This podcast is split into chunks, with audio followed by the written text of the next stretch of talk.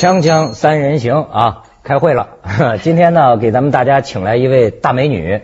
哪里 又来了？干嘛？我已经不是第一次来了。哦，我以为你想说我已经不是美女了。俞飞鸿，咱们这个著名的演员啊，而且是才女。哪里来？最近经常看一些那个清朝的那个艳情小说，准备跟徐老师交流一下现代文学。有人称赞一个女的说。那是美女，那女的说哪里哪里，那翻译就说喂我在哪儿在哪儿 在哪儿在哪儿对。哎，曾经上过咱们节目的啊，但是因为我现在啊，这个为什么请你来啊？嗯，我因为特别想了解这个女人心呐。嗯，这个女人心啊，还没了解够，海底针呐。你这事儿永远我也学到老学到老 啊，真是。真是。对，发觉你在学习女人的心理上真是不孜不倦。没错，我觉得。这个女性啊，对我来说，终其一生，我都抱有一种神秘感。嗯，他们做的很多事情哈，我就是很喜欢琢磨，但永远也琢磨不出一结果来。嗯，你说像最近，你知道有一个报道引起很大的那个争议，这记者我还熟，是南方周末的付建峰。这个报道你说他敏感到什么程度？这个付建峰，我发现呢，他为了他这篇报道写了很多解释，他写的这个解释比正文还长。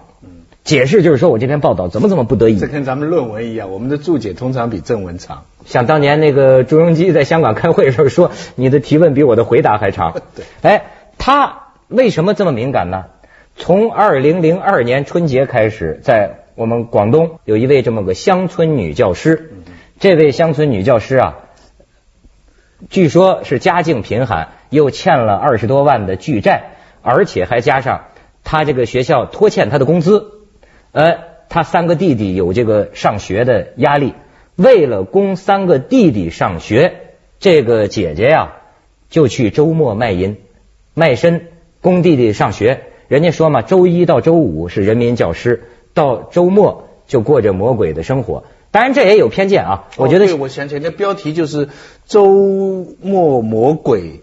周怎么来说？平时是天使，周周末是魔鬼，是这样对对对对对，这个有一定偏见，地区国情呃地区情不同吧。因为按照咱香港通常的说法，这种人叫性工作者，对吧？那么就是说他在 周末呢做的是性工作。周一到周五呢，做的是教育工作，灵魂工程师。嗯，周末是身体工程师。哎呦，徐老师，我看您这个灵魂工程师也准备有所追求了。不行不行，不敢不敢。所以我就特想知道，于老师，你看了这个之后，你作为一个女人，你觉得她的行为能理解吗？因为我也看了这则报道，她觉得这个父母给钱供她，因为她好像是这个中专毕业吧。啊，去当了这个乡村女教师。那么他们没有钱，就如果是他还有三个弟弟，再供他三个弟弟同时上学，他们就没有这样足够的钱。那他就觉得我是老大，我需要做出牺牲，我需要帮家里去，我需要去供。你觉得他多了一份正当的理由？呃，我觉得做这个事情理由正不正当，我觉得且不去论哈，见仁见智。起码他这份心，他是他是出于亲情，他要去给弟弟。就是很叫人感动。我觉得其实这种这种亲情的这种牵牵扯牵隔，在我们每个人身上都有。一些中国人，我觉得哈，我们好像我觉得自身都是我也有弟弟，我跟父母亲跟兄弟姐妹之间感情都很深。那我觉得我要有能力，我我会去帮助我的弟弟。我会去资助我的弟弟，而且我觉得是无偿的。这个工作在你能力之外，是不是？呃，这个是完全是在我的这个接受的能力之外的啊。可能我们从小生长的环境啊，啊，今时今日的教育啊，对我们都根本是不会想到的事情。可是，在他生长的环境当中，这么艰苦的当中，可能他的思考就是不一样的。可能我们我很难。所以，所以关键还是不是在。你的原来的动机的合理性，而是在这个行动在不在你的考虑范围内？是，但是我觉得他出于就是他他完全是为了亲人，就是我要供他们上学，我要我要帮助。比方说，我们比方说，纯粹从法律上来说，比方说现在有人抢银行了，嗯，那抓住了，他说他家里有一本血泪账，比方他父亲要卖血了，他三个，不不不一大堆，嗯，那。你说警察、公安方面在判刑的时候会不会酌情给他？呃，你同样抢银行，这个你没有那么多动机，跟有这个动机会不会区别待对待呢？嗯，我觉得在可能法律上是一，他不会因为你的理由而给你减轻那么在这个事情上，你觉得，比方说有人根据治安条例，嗯假如说来追究，你知道公安部最新有个最新的治安条例来对付对待这样的事情，你知道吧？香嗯港报道的整版呢、是吗？啊啊，什么事儿？这社会主义优越性嘛，你知道中国公安部最新通过的治安这个条例里边有一条全世界都瞩目的条款，就是说，呃，卖淫嫖娼抓到以后呢，以前是主要是罚款嘛，嗯现在说要通知家人。啊，这还行啊？啊，不，你那么没有 没有，我我支持，我这这 没没什么，没什么。你的反应好像比所有人然后。然后，然后这次是这样，这次香港登了头版，然后说要通知家人以后呢，结果有很多呃，就是机构啊，就抗议啊，说，比方说这样的话会，比方说有的妇联团体会担心说，这样会造成离婚率的大量的上升。那么人权机构呢，他说这是侵犯私隐，嗯等等等等。然后呢，香港马上就有人去问保安局长李少光，马上报纸去问他说，香港的法律怎么考虑啊？那李少光，你看资本主义就是资本主义，腐化没办法。但是我们的社会主义的法律这么好啊，他们也不学，他们坚持说在香港卖淫嫖娼是合法的，只有集体的组织的人才是犯法的。假如说在香港抓到一个大陆的女生，说她如果是在卖淫场所抓到她，他们拘留她的罪名是逾期拘留，或者从事工作。你没有工作权利工作没有，但是跟什么这个瘾啊什么这个毫无关系。因为这个香港这个法律这没办法，一国两制的优越性，你看全看得出来了吧？你看哈，你说这个事儿，就让我想起这个女的。你说这个家里人呐，这当妈的啊，真不知道是什么心情。报纸登出来了啊，报纸登出来，她妈妈拿着报纸跟她弟弟，她弟弟都不能相信，说姐姐是干这个。说你看见没有？你上学，你姐姐就是干这个供你上学的，你永远你也别忘了。这个啊很有意思，虽然傅建峰啊做了很多解释哈，但是网上还是有一派意见，觉得这女的呀，又是说动机，说她这为什么？咱们知道的就是最早她说拖欠工资，给人民网写投诉信，你说为什么不是指她为什么去做周末的工作，而是为什么要说，对不对？哎，为什么要公开？嗯嗯，他都接受我们电话采访啊，嗯嗯咱们可以听一段，就说她当时去卖身，她是怎么怎么去的啊？咱们可以放一段。是给人介绍的。嗯，当时他怎么跟你说的？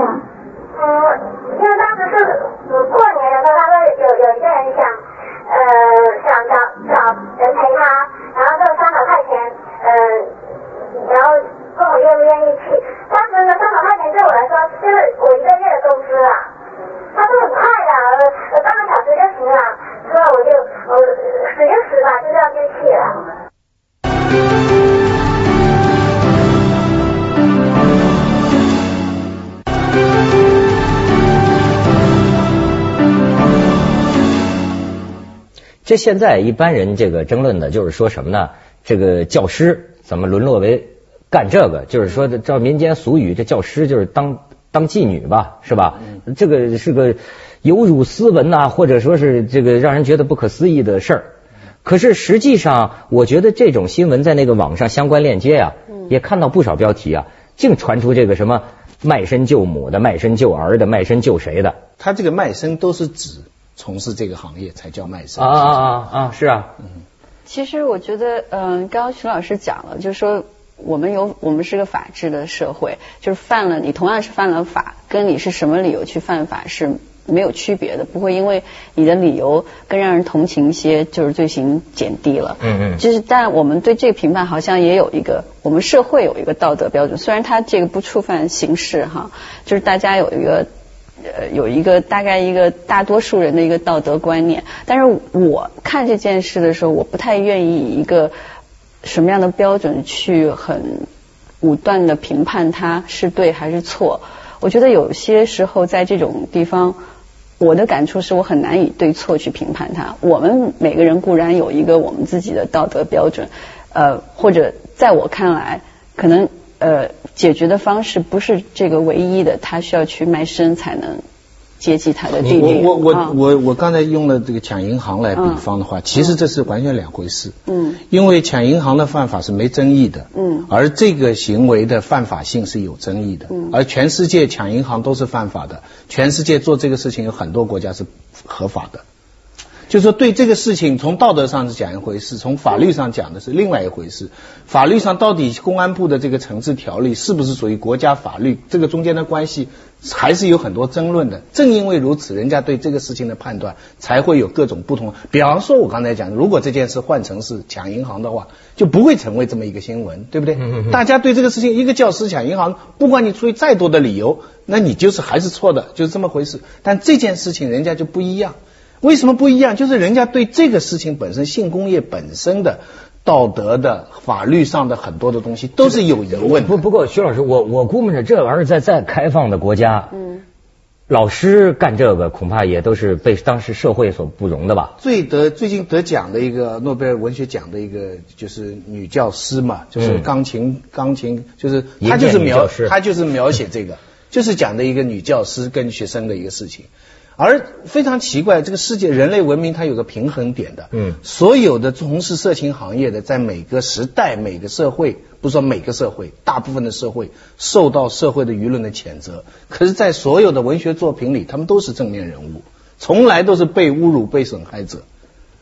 可是，既然我一直很，就是我想，这可能是一个是不是一个蛮大的社会的问题？就是其实我们一直在传统的道德观念上认为这个是不耻的行为，可是这么多年的社会下来，不管是封建社会、资本主义社会、社会主义社会，这样的情形从来都没有根治或者消灭过或者断过它跟人性伴随而来，对不对？啊。当然，就是这个事儿吧，挺难说他具体他干的这个事儿，嗯但是确实你的那种感触啊，哎，还真的跟我一样。你知道，我就想起啊，有的时候这个家为了亲人呐、真的是就是你那个心情啊，是是做什么都可以的。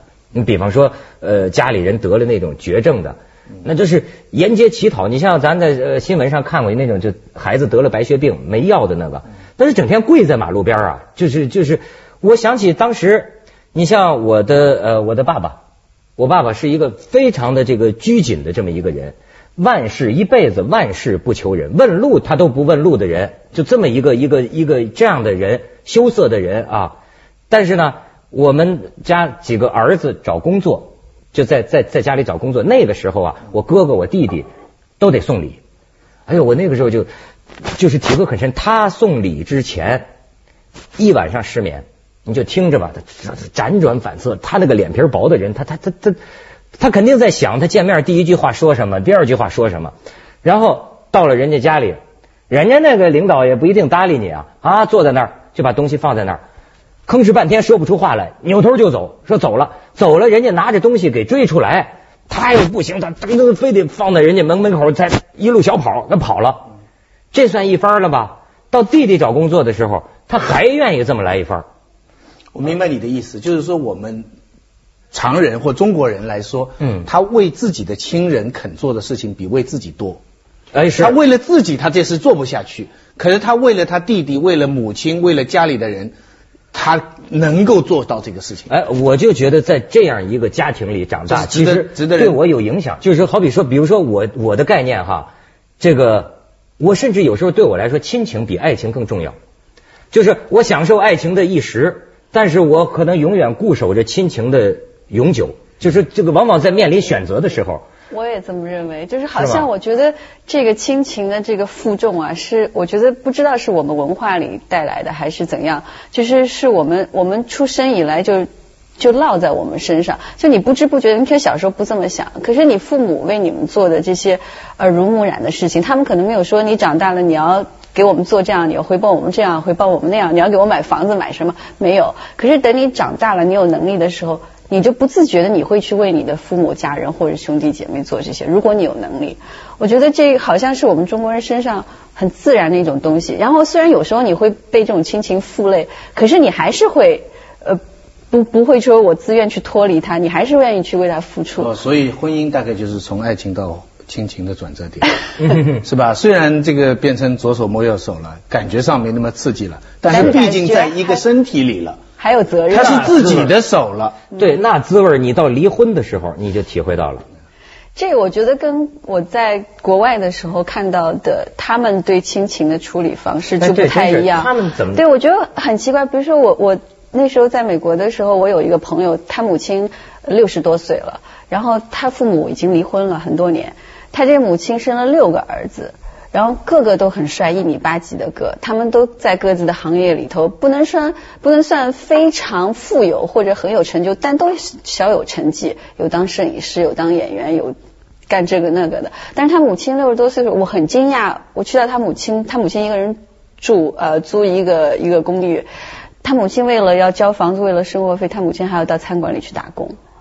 那我当时的概念，我就觉得很惊讶。我觉得如果是我的母亲六十多岁的时候，我哪怕一天打三份工，我也绝不让她出去，还要到餐馆里去工作。可是他们就很自然，就是就是呃很独立。你这个母亲，她偶尔这个儿子呢，呃，给你一些钱，都是已经觉得啊，你已经很好了。我这个儿子已经很善意了。那他儿子当时呃赚一点钱的时候，给他买了一辆小日本车，那车也不贵，一一万多美金吧。嗯，但是生活费啊、日常费啊、房租费他们也不管。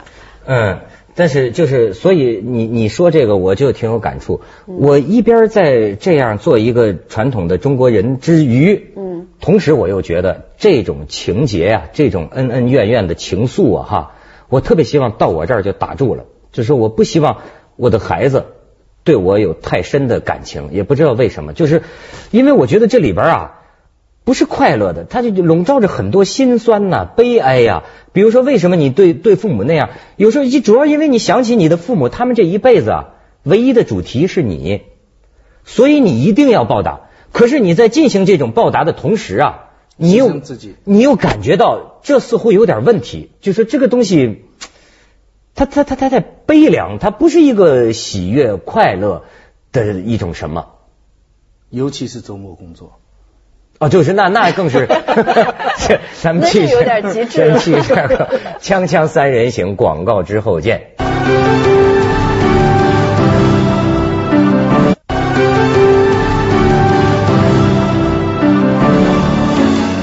哎，于老师就不同意我了。对我我我不知道为什么你觉得这种付出给予就说是是沉重和心酸的。其实我觉得在我们。感到有责任，我们都是自愿的。我觉得没有这种传统是无形的，就是开始不是自愿的，尤其在你青少年的时候。我我年轻的时候就读孙少正的《中国文化生成结构》，非常有共鸣。他专门批判中国的这个人字，他说中国没有个人，人呐，仁义道德人就是两个人，什么事情都要以别人来定位，所有。单独的事情都是负面的词，孤单了，孤独了，你看全是全是呃负面的词。可是年纪稍大以后，我现在又比较喜欢读杜维明的新儒学的书，我觉得杜维明他就比较讲回来一点。所以也许跟跟年龄啊，跟什么有关？就在青少年的时候，你出门的时候，你妈妈后跟在后面盯说多穿件衣服啊，几点回来啊？你觉得这个就是一个牢牢笼一样，是镣铐一样。我非得十二点回去吗？我非得十一点回去吗？我觉得它是一个管。可是到了现在，你自己也忍不住跟你的家人说：“哎呀，早点回来啊！哇，你多穿件衣服啊！”他很烦的时候，这是你知道就是螺旋。可能因为有一呃，就是他们像我们父母那段时间呢，他们这个生活境况比较艰苦，所以几乎百分之百的时间和精力都要用来养育这个孩子。你比如说饥饿的时期找吃的，你你整天，所以人是会有惯性的，你知道吗？比如说像我父母亲。在抚育孩子的这个任务上，其实算退休了。孩子长大了，可是我发现这个惯性存留，就他整天脑子里啊，除了孩子，仍然没有别的内容。回去给你。所以我为什么往往就觉得心里就觉得，哎呀，心酸呢？就觉得他们这一辈子也是一个人的一辈子，本来应该有那样一种传统，就是说他们也有他们的爱好，过好他们的日子，有他们的追求，这样不是更好吗？但现在就会变成，就是说，哎呀，这孩子希望他们能接受点自己的这个回报吧，就说，但是呢，他们的身体是不是还有条件？你让他们到处去玩去，他也身体也不可能到处跑了。他实际上，你给他的回报啊，他享受不了多少。还有个技术上的问题，现在很多中年的人在送老人送终的时候聚在一起，就在讲，我们送终的时候。没人送终了，你知道？现在不是一孩政策吗？可能四个人只有一个人来给你送终了。所以这帮现在的中年人，他们已经约定了，我们老的时候就住在一起吧，我们自己送终吧，下面没人来管我们了。你还担心这个传统啊？这传统社会发展可能真的就会。其实我觉得在这种传统，我自己是感受到我我它的好处的，因为我觉得呃，我小像我这代人出生的时候，就是已经很多是一个孩子，最多也就是两个，像我们家是三个的比较少。所以那个时候，心情浓一点。对，那我那个，但是小时候会觉得，哎呀，怎么为什么我们家有三个，什么东西都要跟他们分？对，为什么我的同学他们都是一个人，什么好东西都他们有。可是等我慢慢长大的时候，我真的很高兴，我的父母就是给了我有兄弟姐妹的这样，就是小时候的吵闹的，现在都是很好回，包括我现在的对他们的我自很自觉自愿的责任感。我都觉得我永远有一个很厚的家庭在我后面撑着，就是不管我出去到多远，或者我做什么事情成功和失败，这都是我最大的支撑。就是这个亲情血浓于水的这种东西，永远改变不了。所以我觉得在我一生中，我我永远感到一个很厚盾的这个后台在支撑着我。就是心理上的心理上的大后方，对对对对，心理上的大的后方。这个可能儿子跟女儿啊，还有些感受不同。